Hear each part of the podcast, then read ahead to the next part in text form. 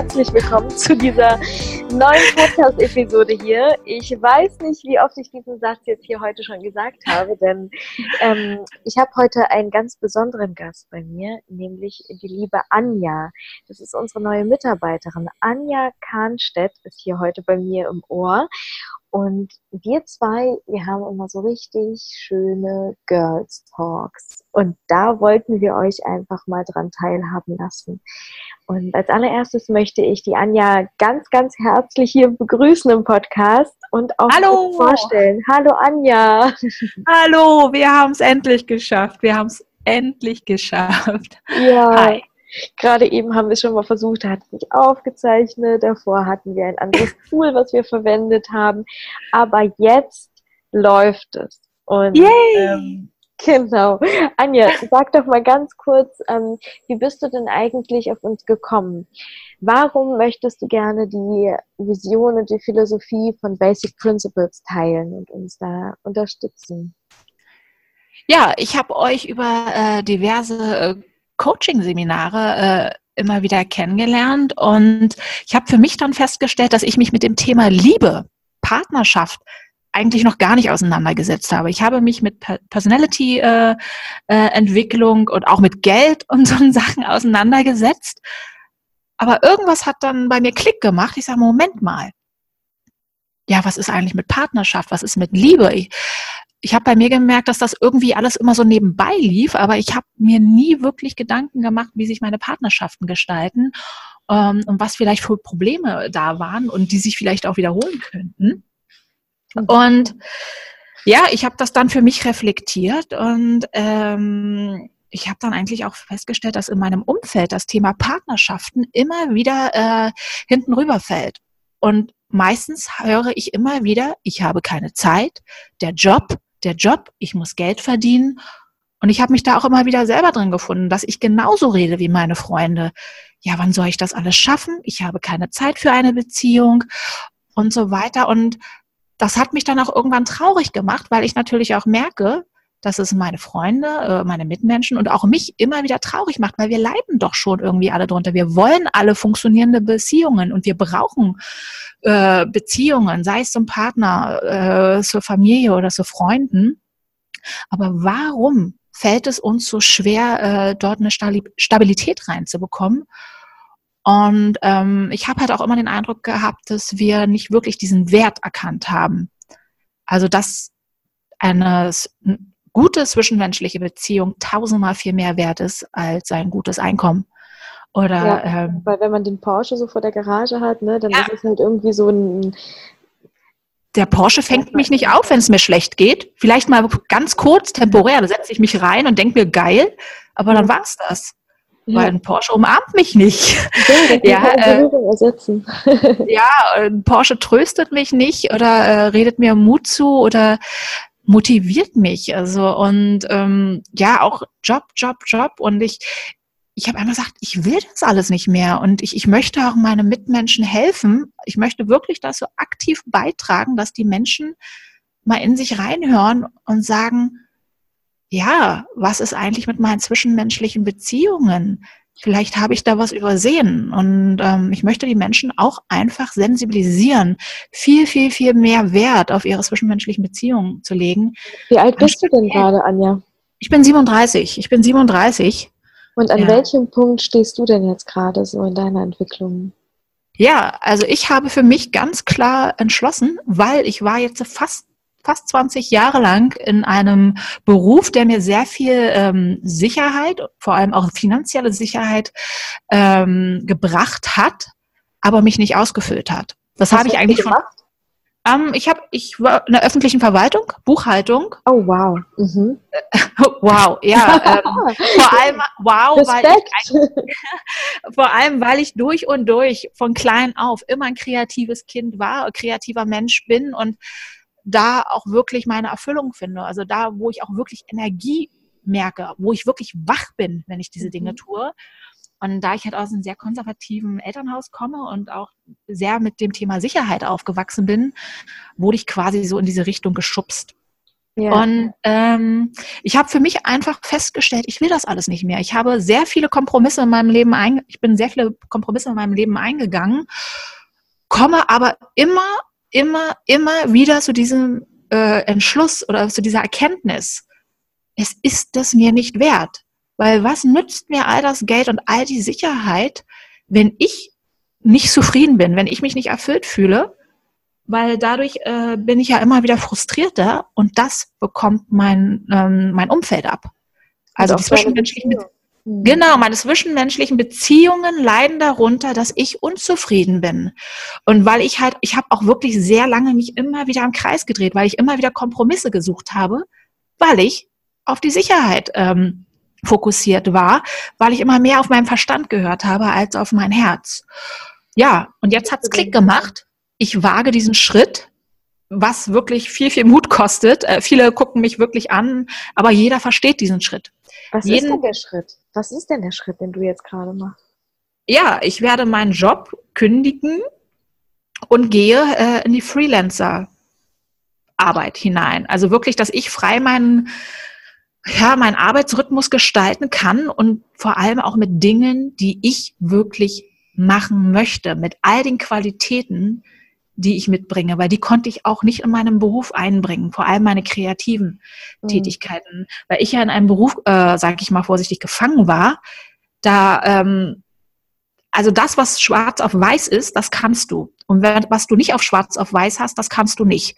Und alles, was du irgendwie im Leben an Erfahrung gesammelt hast, das ist nett, das ist schön, das wird auch irgendwie festgestellt. Aber nur, wenn du ein Zertifikat dafür hast. Genau. Das ist ja so typisch Deutschland. Ja. Und das hat mich zusätzlich frustriert, weil ich wusste und auch äh, sehr viel Erfahrung in anderen beruflichen Bereichen habe, die ich mir in Urlaubstagen angeeignet habe, dass ich so viel mehr kann.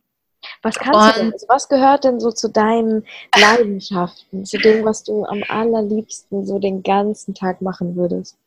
Also ich liebe es in der Tat, Menschen zu unterhalten ähm, und ich liebe es, äh, Menschen zum Lachen zu bringen.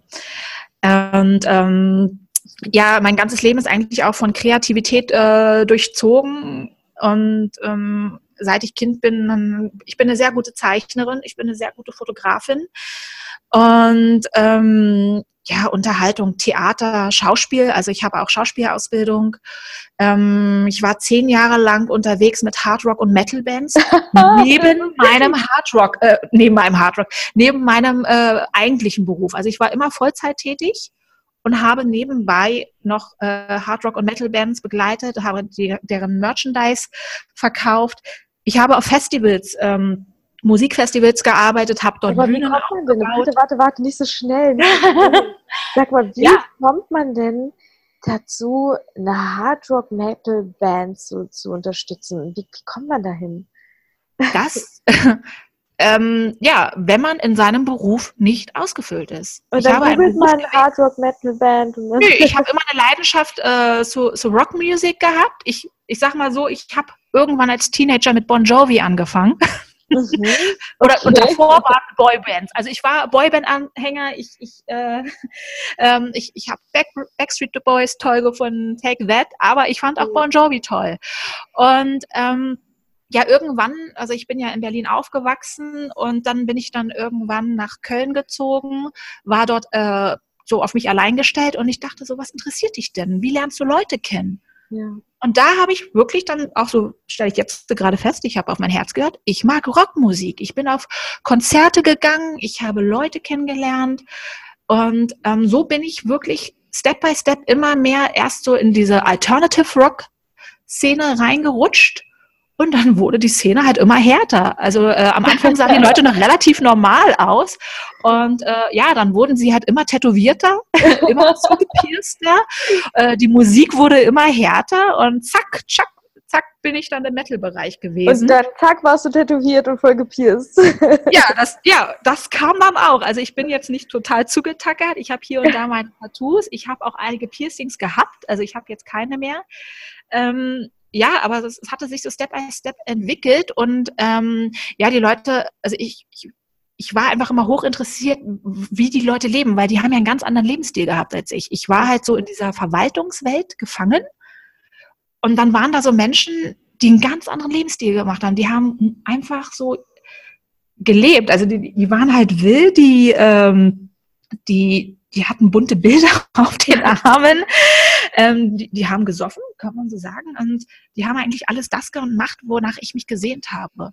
Ja, ja und es war eigentlich immer, es war immer sehr interessant, weil ich halt auf der einen Seite diese Verwaltungswelt gelebt habe und auch vom Elternhaus mitbekommen habe. Aber dann wurde halt immer diese eigentliche Seite von mir wach. Ich war immer schon ein recht lebendiges äh, Kind und da konnte ich mich dann immer mehr ausleben. Und da ich gute Connections zu den Bands hatte ähm, und die auch gemerkt haben, dass man sich auf mich verlassen kann, haben die mir dann an, anvertraut, äh, deren Merchandise zu verkaufen. Also das heißt, ich habe deren Fanshirts verkauft oder also die ganzen Fanartikel. Und da das bei der einen Band gut geklappt hat, wurde ich dann immer wieder weiterempfohlen und dadurch habe ich immer und immer mehr Menschen kennengelernt und war dann auch irgendwann dann regelmäßig auf Tour mit den Bands während meinen Urlaub, während meinen Urlaubs. Man muss immer da sehen, ich habe die ganze Zeit meinen Verwaltungsjob gehabt und habe das während meines Urlaubs und an den Wochenenden gemacht. Und dann irgendwann ging das dann halt auch drüber, ja, wenn du schon hier bist, kannst du ja auch Interviews machen. Ja, und dann ja. irgendwann sind dann Online-Magazine auf mich aufmerksam geworden, weil ich auch noch Fotografie nebenbei gemacht habe. Hey, du machst gute Fotos, kannst du nicht für uns auch Fotos machen oder Interviews machen? Ja, und so bin ich halt immer mehr in diese Szene reingerutscht und es ist auch spannend. Es ist scheiße spannend. Du triffst so viele ja. Menschen von, von so unterschiedlichen Genren und von unterschiedlichen Ländern, unterschiedliche Charaktere und da ist ja auch so viel Klischee. Ja, also du siehst halt diese. Wenn ich mir das so vorstelle, als Frau, stelle ich mir das unfassbar oh, ja. vor. Also, ja. wie ist denn da deine Erfahrung? Weil ich meine, du als Mädel da zwischen diesen ganzen Hardrock-Typen, wie setzt du sagst es. durch? Also. Du sagst es. Ähm, ja, man muss halt immer noch sehen, ich bin natürlich von meinem Elternhaus auch geprägt.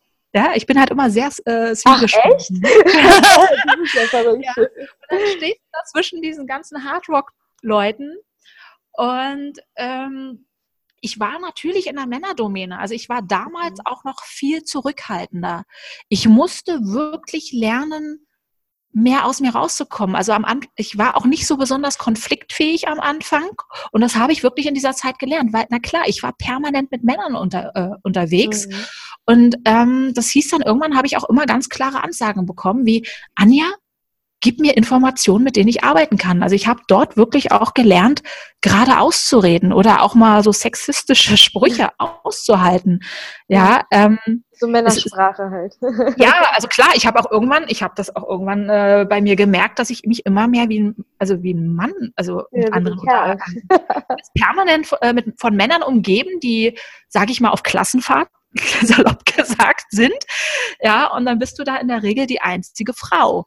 Ja, und ähm, ja, du kriegst halt super viel mit, im positiven wie im negativen Sinne. Und ich habe schon sehr viel gelernt. Am Anfang war es nicht immer einfach. Ja, weil Männer haben ja dann doch schon manchmal eine härtere Sprache. Damit musste ich auch erstmal lernen, umzugehen. Natürlich gibt es auch Männer, die total Rücksicht auf dich nehmen weil sie sagen, oh, das ist eine Frau, da muss ich äh, vorsichtiger sein. Aber bei anderen, da, da bäm, bäm, bäm. Ne? Also wenn das dann nicht so sofort klappte, dann hieß es sofort Arschloch oder zack, zack, zack. Und ja, wie war also, das so für dich in der Zeit? Also ich meine, ist das etwas, was du jetzt ähm, vermisst aktuell oder ähm, wie sind so deine Erfahrungen? Warum? Ich, ich denke an die Zeit gerne zurück, weil sie mich viel gelehrt hat. Und warum Möchte machst du es heute nicht mehr? Ähm, weil, wie gesagt, äh, es ist eine Männerszene und irgendwann habe ich einfach vermisst, nur Frau zu sein. Also ich bin oh. jemand, der, ähm, ich, ich, ich liebe es, eine Frau zu sein. Ich, ich liebe meine Kurven. Ähm, ja, Frau sein heißt für mich Leichtigkeit. Ähm, ähm, ja, genießen, mehr in der Ruhe sein. Ich, ich, ich mag mich auch weiblich bewegen, also fließende Bewegungen. Und ich habe halt gemerkt, dass das wirklich, also das war mein, mein Ding. Ähm, ich habe halt gemerkt, wenn ich mich sehr weiblich in der Männerszene gebe, bringt das Schwierigkeiten. Weil äh, ne, Männer haben ganz schnell Lagerkoller, wenn die ständig unterwegs sind. Was genau meinst du damit? Ja, ähm, ich habe also am Anfang war ich noch doch eher äh, so in der weiblichen Phase. Also ne, ich, ich war halt Frau. Mhm. Ich habe engere Shirts getragen, ich, ich habe meine Figur zelebriert, ohne zu dick aufzutragen.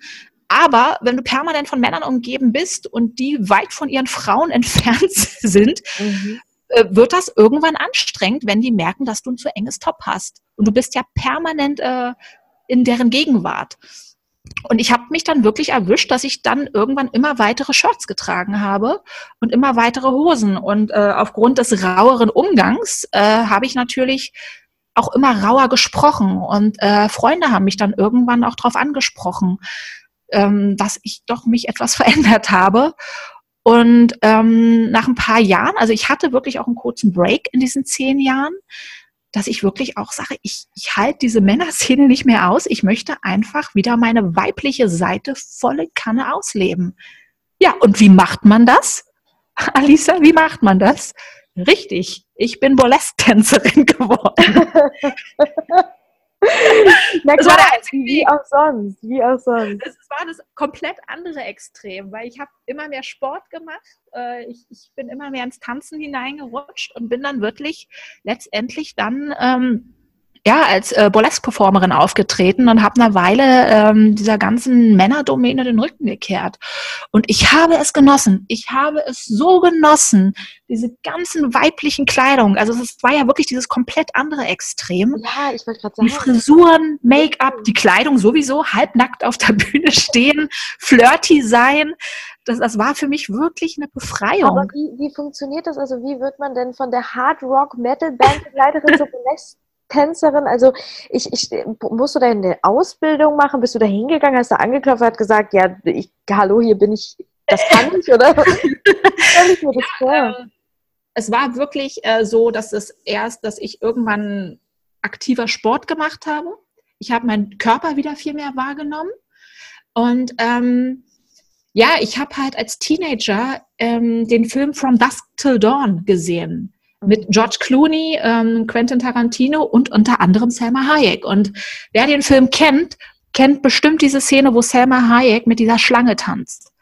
Und diese Szene hat sich so in mein Gehirn reingefressen. Und ich habe damals ja. als Teenager schon gesagt, weil ich, ich fand die Frau unfassbar schön. Sie hat sich unfassbar schön bewegt, sinnlich fließend. Und ich habe gesagt, ich will irgendwann auch so tanzen können. Ich will meinen Körper auch irgendwann so bewegen können. Und das hat mich dann ähm, inspiriert, weil ich das immer im Hinterkopf hatte. Ähm, ich habe Lapdance-Kurse belegt, also Workshops. Ähm, dann ging das auch dann irgendwann ins Pole Dance und dann irgendwann auch Burlesque-Workshops. Ah. Und ich habe mich da so wiedergefunden, also ich war wirklich so in meinem Element in diesen Workshops, ähm, dass mich die Trainer angesprochen haben, ähm, ob ich denn nicht Interesse hätte, eine Ausbildung zu machen. Das hieß damals Dance and Strip. Mhm. Und ähm, ja, ich habe dann eine Ausbildung gemacht als Tanz. kann man dann krass, okay. ja, ja, ja, Dance and Strip. Also es gibt wirklich diverse ähm, ähm, Workshops. Also wirklich in jeder größeren Stadt findest du Workshops und Angebote, wo du Lapdance lernen kannst, Pole Dance, Burlesque. Und ähm, ja, ich habe dann letztendlich eine Ausbildung gemacht und parallel bin ich immer mehr mit der Burlesque-Szene in Kontakt gekommen weil ich auch ein großer Fan von den 50er Jahren bin, vor allem, weil die Frauen dort sehr feminin sind. Mhm. Große, volle Lippen, Wallemähne, Kurven und da konnte ich mich halt wiederfinden und ich, ich fand diese, dieses Ausleben der Weiblichkeit, dieses feminine Sein, dieses, diese Darstellung fand ich toll. Mhm. Ja, und ich habe dann Burlesque-Shows besucht. Ich war dementsprechend auch damals schon an, angezogen. Also ich war schon sehr 50er-Jahres-Style angezogen. Und ich wurde dann auch irgendwann angesprochen. Und dann kam ich mit den Leuten ins Gespräch und ich habe gesagt, du, ich habe die und die Ausbildung, ich kann mich bewegen und mich interessiert das auch. Können wir das mal ausprobieren? Ja, und dann hatte ich so Gastauftritte und das kam halt sehr gut an. Und ähm, dann blieb ich da auch eine ganze Weile dort. Ja, und wie gesagt, das, das war. Denn auch nebenbei gemacht, neben deinem Bürojob? Verwaltungsjob.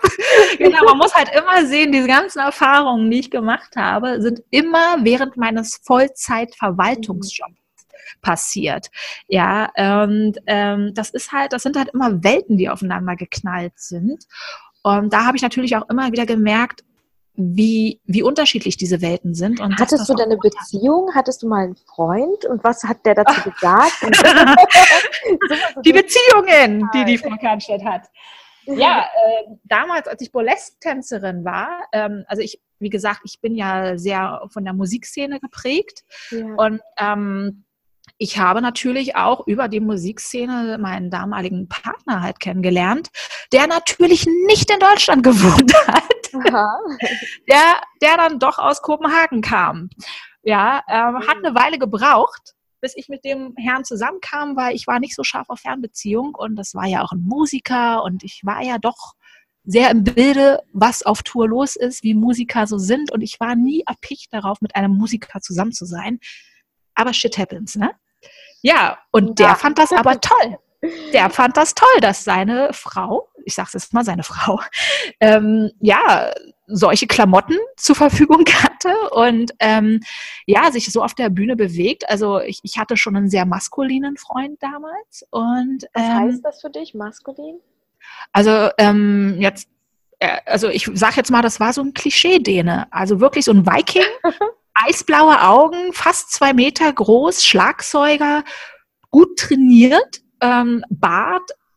Ja, also wenn der vor dir steht, da, da denkst du dir so, ja, das ist so ein Mann, wie er im Buche steht und ja, also der ähm, kann kämpfen, hab, der kann Tiere reißen. Genau, genau. Äh, Mit den Zähnen. Ich habe die langen Haare, er geht jagen.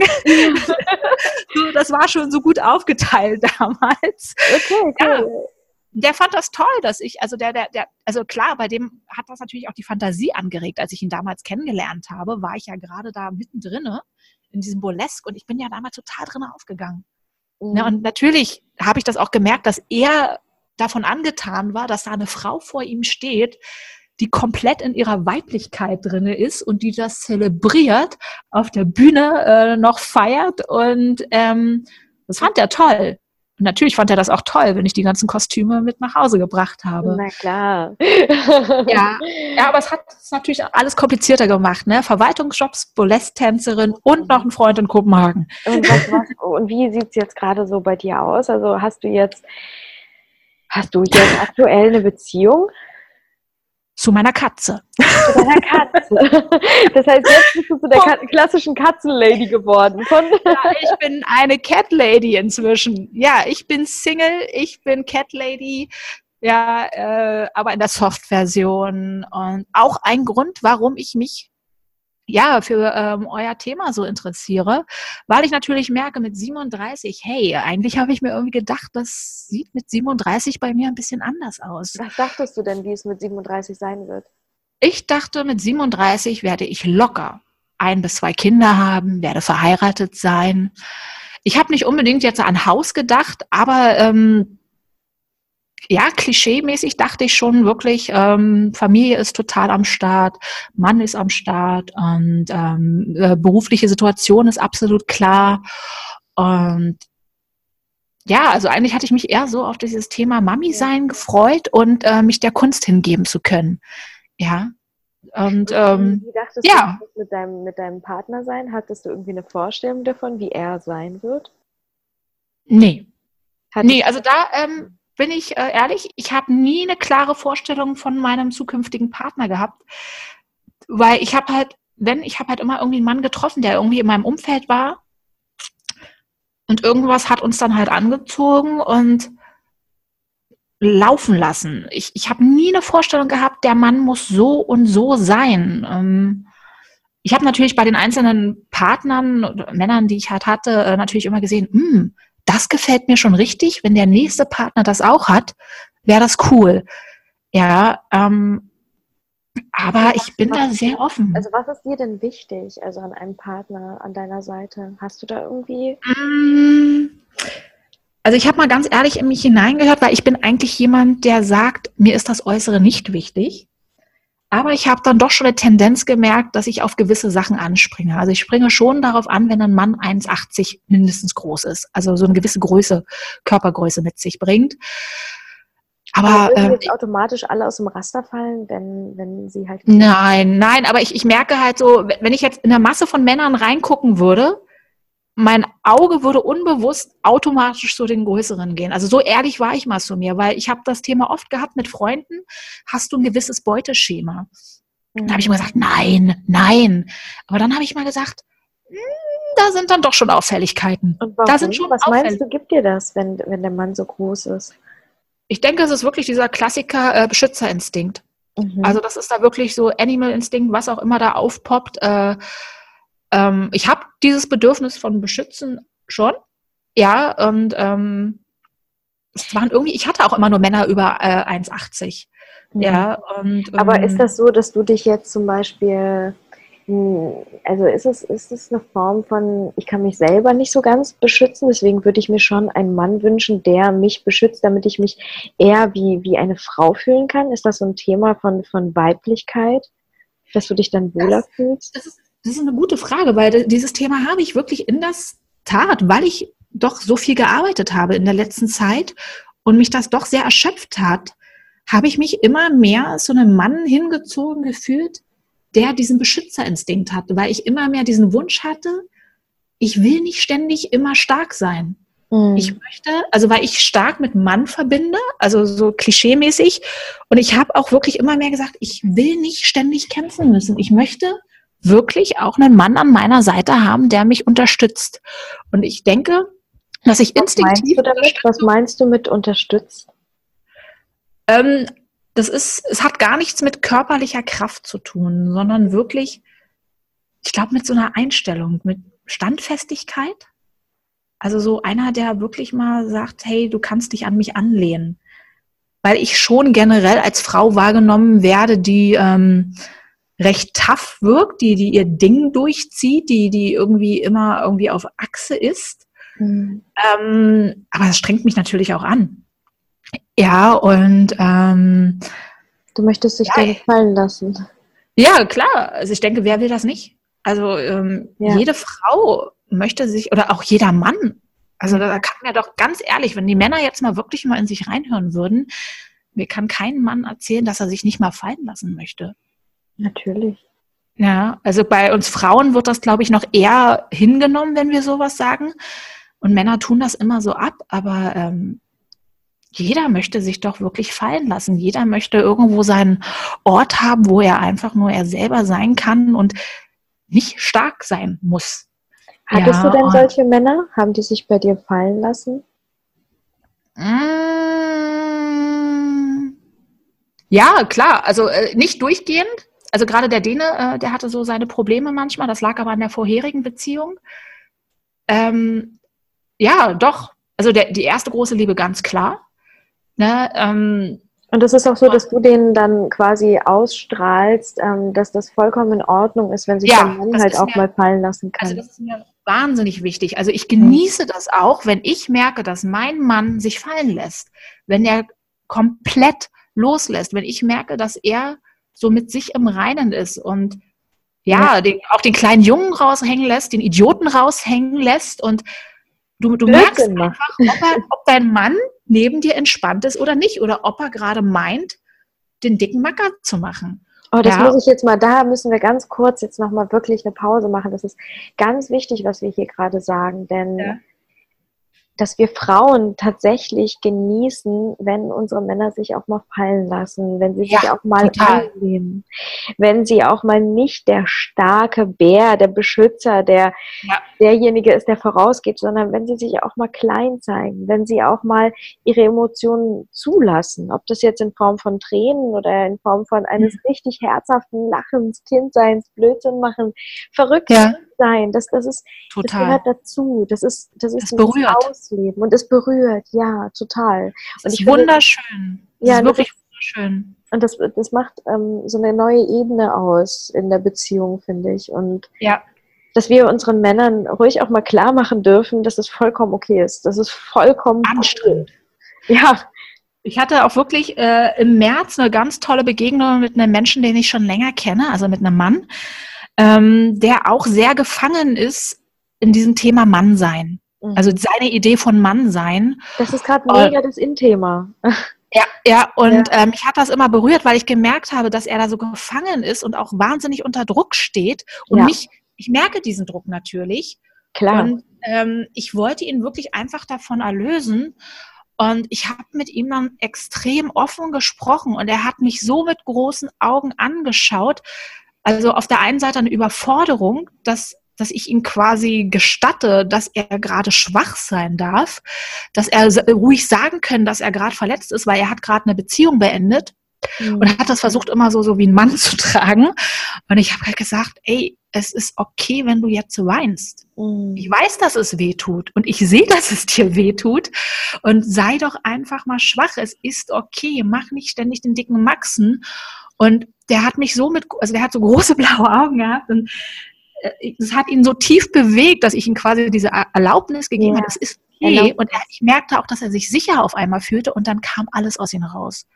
Ja, er hat dann ganz kurz die Fassung verloren das hat mich total berührt, weil ich merkte, was für ein Stau da war bei mhm. ihm. Und ja. das ist ein bewegender Moment gewesen, wenn ein Mann, der sich die ganze Zeit zusammenreißt und versucht, Mann zu sein mhm. und endlich loslässt. Das ist so ein schönes Gefühl gewesen.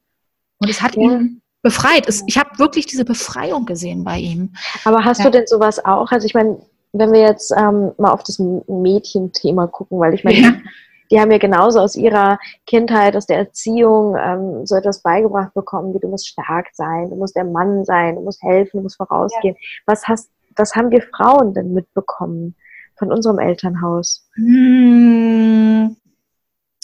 Ja, ich habe ein sehr gemixtes Elternhaus. Natürlich habe ich diese eine Seite mitbekommen, ähm, widersprech nicht, folge, sei brav, mhm. sei nicht so laut, ähm, sei nicht so albern. Also ich bin ein sehr humorvoller Mensch, deswegen war das für mich auch immer sehr anstrengend. Ich, ich war jemand, der sie gerne unterhalten hat, gerne Menschen zum Lachen gebracht hat und ich wurde gerne ausgebremst in diesem Thema. Weil das nicht ja. mädchenhaft ist, weil, weil ja. Frauen sowas nicht machen? Die, die Scheinbar. Also ich habe das sehr oft gesagt bekommen, Anja, sei nicht so albern. Ähm, und das, das, das fand ich natürlich schade, weil ich war ja in meinem Element. Das, ja. Da war ich ja wach, da, da, da habe ich Freude empfunden und ich wurde da ausgebremst in diesem Thema und das fand ich dann auch immer sehr schade. Und das Weil hat das mich auch ganz? Weiß, wahrscheinlich, aber ich kenne die Denkmuster der, der Menschen nicht, die mir das immer gesagt haben, aber es verbindet man halt nicht so, dass Frauen so lustig sind oder humorvoll sind oder auch einen derben Humor haben. Also ich, ich bin auch jemand, der gerne ins Derbe abrutscht und da äh, guckt man dann auch schon mal. Ja, aber bei Frauen, denke ich, ist dieses Thema brav sein, sich anpassen, ähm, sei nicht so laut, sei mhm. hübsch. Ja, und ähm, fall nicht zu sehr auf und so weiter. Ich habe aber auch von meinem Vater, ich bin da sehr stark geprägt worden. Ähm, also das war so sein eigenes Thema, ähm, gerade so als ich Teenager war, sei nicht schwach. Also das muss, ähm, reiß dich zusammen. Da musst du jetzt durch. Und da bin ich schon sehr stark geprägt. Also ich habe schon äh, eine recht stark ausgeprägte männliche Seite, aber auch eine sehr stark ausgeprägte weibliche Seite. Ja, die auch Was immer wieder sehr gut anhört. Also ich meine, ja, also es hat seine Vorteile, aber sie sind halt auch immer wieder im Konflikt. Und manchmal habe ich mir wirklich gewünscht, dass meine weibliche Seite stärker ist als meine männliche Seite. Ne? Ja. ja. Und wie ist das, ähm, wenn du jetzt zum Beispiel heute merkst, dass du irgendwie gerne witzig sein möchtest oder du gerade einfach Spaß hast, bremst dich das aus, dass du das irgendwie früher so vermittelt bekommen hast? Oder kannst, mm. lässt du los und denkst dir, ne, das ist Quatsch? Da muss ich gestehen, das kommt auf mein Umfeld an. Mhm. Ich merke wirklich, dass ich meinen Humor auch meinem Umfeld anpasse. Also ähm, wenn ich ja zum Beispiel in der Hard-Rock-Metal-Szene unterwegs bin, bin ich noch gelegentlich, äh, oder ich weiß, dass ich halt so eher von Menschen umgeben, die mehr den derberen Humor oder den, den schlechten Witz auch mal ertragen oder schwarzen Humor ertragen, hau ich den ohne mit der Wimper zu zucken raus, weil ich weiß, dass ich dann da gut aufgehoben bin. Aber ich weiß, dass ich diesen Humor auch kontrolliere wirklich je nach Umfeld, weil ich mir auch nicht immer sicher bin, ob das jeder äh, vertragen kann. Ja, ganz normale Gedanken. Ich, ich passe die schon wirklich meinem Umfeld auch oft an. Ja, aber da arbeite ich dran. da arbeite ich Ja, dran. aber das ist total schön, dass du das reflektierst und dass du halt auch merkst, wie wichtig es ist, einfach wirklich sich frei zu machen. Frei zu machen einfach vom Kopf und in den Ja. Körper zu kommen und wirklich das Herz auf der Zunge zu tragen und sich zu Ja. vertrauen. Ich glaube, darin Total. liegt total viel.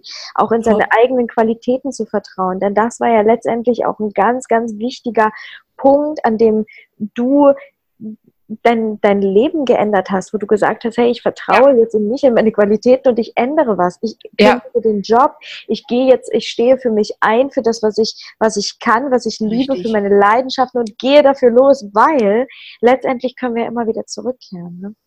Ja, das Ding ist halt auch, ich habe für mich einfach auch stark reflektiert, dass ich mich in dem Umfeld, in dem ich mich sehr oft ähm, aufhalte, einfach nicht wohlfühle. Das sind nicht meine Menschen. Das heißt nicht, dass die böse sind oder so, sondern das ist einfach, ich, ich schwing einfach auf einer ganz anderen Ebene. Und die vieles halt, die verstehen halt vieles nicht. Und dann gehe ich doch einfach in das Umfeld, was mich so annimmt, wie ich bin. Mit dem Humor, mit meinen Fähigkeiten, wo die sagen, hey, genau das wollen wir. Und das kann ich auch wirklich jedem äh, empfehlen. Unterdrück nicht das, wer du wirklich bist. Mhm. Sei wie du bist und du findest deine Menschen. Wirklich. Ähm, weil das, das, das ist eigentlich für mich so eins der schlimmsten Dinge, die ich bei, Mitme bei mir oder auch bei Mitmenschen beobachte, dass sie ihre eigen eigentliche Persönlichkeit total unterdrücken. Weil ähm, damit schaffst du dir halt einen Käfig, ne? Und Ja, glücklich bist du alle Male nicht. Auch, Ja. auch für die Partnerschaft. Ähm, denn Ja, total. Ähm, wen ziehst du dann in dein Leben, wenn du nicht du bist? Dann genau, bist du genau. einen Menschen, der sich in deine Maske verliebt, aber nicht in deinen Kern. Und da leidest du drunter. Da leidest du total, weil du willst ja für das geliebt werden, wer du bist. Und auch wenn du einen beknackten Humor hast, es Genau. gibt Menschen, die dich dafür lieben. Die Richtig. finden dich so toll, wie du bist. Und versteck es wirklich nicht. Es ist, ist nichts Schlimmeres, als wenn du deine Emotionen oder, die, äh, oder das unterdrückst, wer du wirklich bist. Egal in welcher Beziehung, das macht dich nicht glücklich. Wirklich, zeig dich, wer du bist und du ziehst die richtigen Menschen in dein Leben an. Egal in welcher, welchem Bereich in deinem Leben. Also das ist so für mich so eine ganz große Reflexion in, in den ganzen letzten Jahren. Sei verdammt nochmal wirklich die Person, die du bist. Zeig dich. Ja. Das ist so wunderschön, dass du das gerade sagst, weil das ist auch für mich das größte Learning auf dieser kompletten Reise, auf der wir uns gerade befinden. Ähm, Es ist der Wahnsinn, was, also es ist in der Theorie, habe ich das immer verstanden. Aber Ja, ja. in der Praxis merke ich das tatsächlich erst, nachdem man richtig losgegangen ist, nachdem man wirklich losgelassen hat.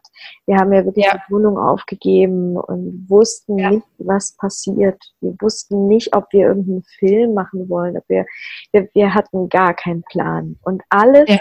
ergibt sich, du hättest es niemals so planen können, wie es letztendlich jetzt ist auf dieser Reise, wie sich alles fügt. Das, das kann nur passieren, wenn du in dich vertraust, wenn du in das Leben vertraust und weißt, okay, alles, ist, Loslassen. alles ist gut. Ja. Genau, dieses Loslassen. Das hört sich immer so, ähm, so pauschal an, aber oder auch dieses äh, Folge deinem Herzen, das sagen so viele Menschen und so viele Menschen verdrehen die Augen. Aber es ist wirklich so. Folge deinem Herzen. Es ist aber, muss ich auch dazu zugeben, es ist ein, also für mich war es ein langer, langer Weg, meinem Herzen zu folgen, weil du musst lernen, deinem Herzen zuzuhören. Ja. Und du musst auch lernen, was, was sind deine Bedürfnisse, was sind deine wirklichen Bedürfnisse. Und das ist nicht nur bei mir ein jahrelanger Weg gewesen. Ich kenne viele, viele andere, die wirklich jahrelang brauchen, um wirklich festzustellen, wer bin ich eigentlich? Das hört sich Mhm. total, eigentlich so, so für einen Außenstehenden, der sich mit sowas nicht befasst, total wirr an. Aber so viele Menschen wissen gar nicht, wer sie sind oder lassen es einfach gar nicht zu. Ja, Ja, aber das ist, ja, und das ist, ich finde, wir sind alle auf unserer eigenen Reise und es gibt kein richtig und falsch und es gibt kein so, der ist weiter Genau. und der ist schneller und der ist besser, sondern ich finde es wunderschön, wenn wir uns darauf einlassen, unseren eigenen Weg zu gehen und wenn wir auch Ja. uns auf diesem Weg einfach uns anfreunden und sagen, das ist vollkommen in Ordnung, ich habe mein eigenes Tempo und ich werde dann ankommen, wann auch immer ich ankomme. Heißt, also heißt es, dass dieses Ziel immer auch variabel ist, dass es verschiedene Steps auf dem Weg geben wird, aber mhm. dass ich letztendlich einfach nur den Moment genieße, auf dem ich mich jetzt gerade befinde und vor allen Dingen mich als Mensch auch, als Körper, als Frau, als Mann, das ist so, das ist doch das, warum wir hier sind, um, um uns auch kennenzulernen.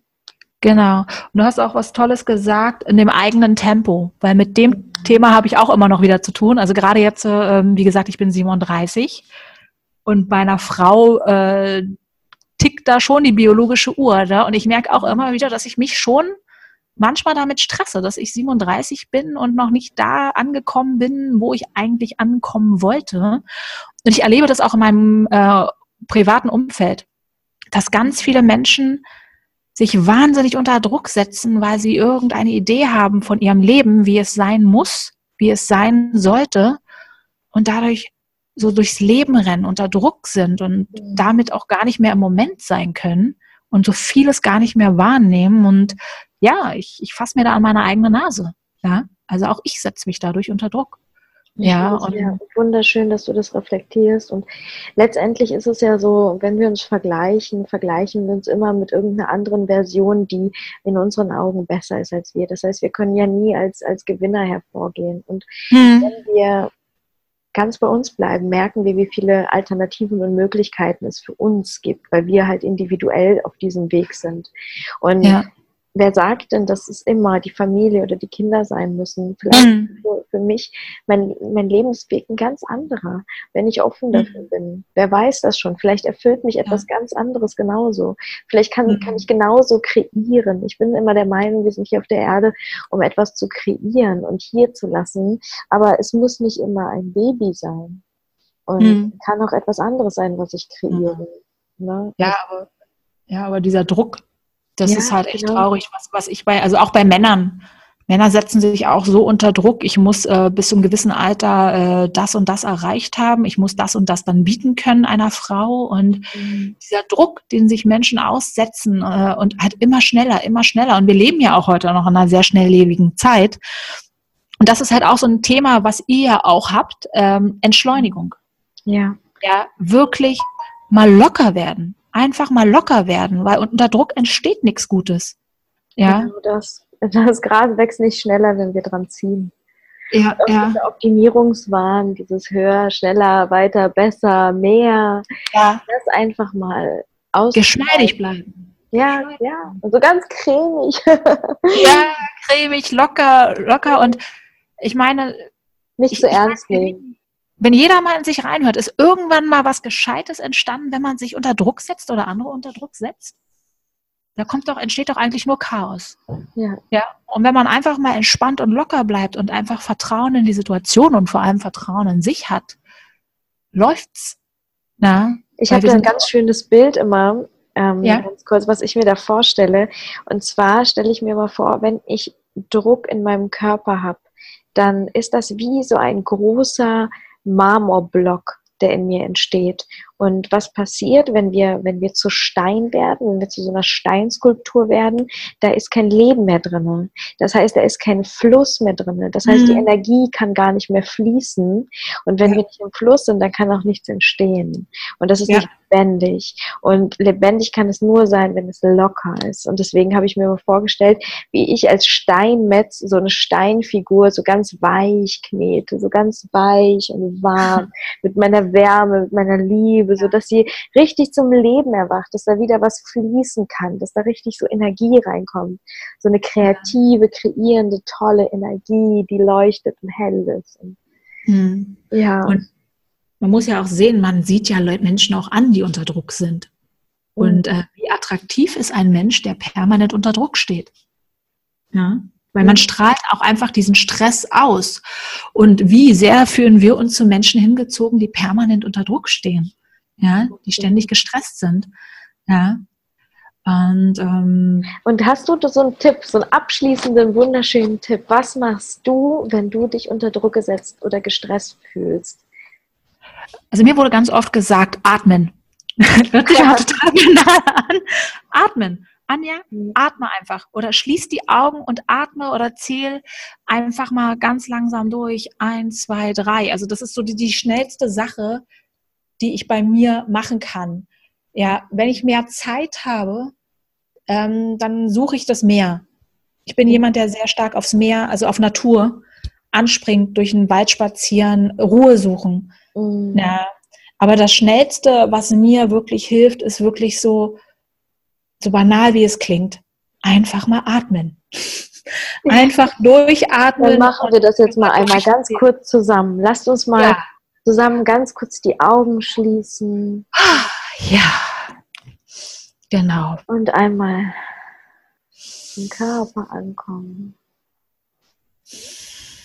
Und so einen ganz schönen, tiefen Atemzug nehmen von so einer ganz reinen Luft, die uns jetzt gerade umgibt, ganz egal wo wir sind.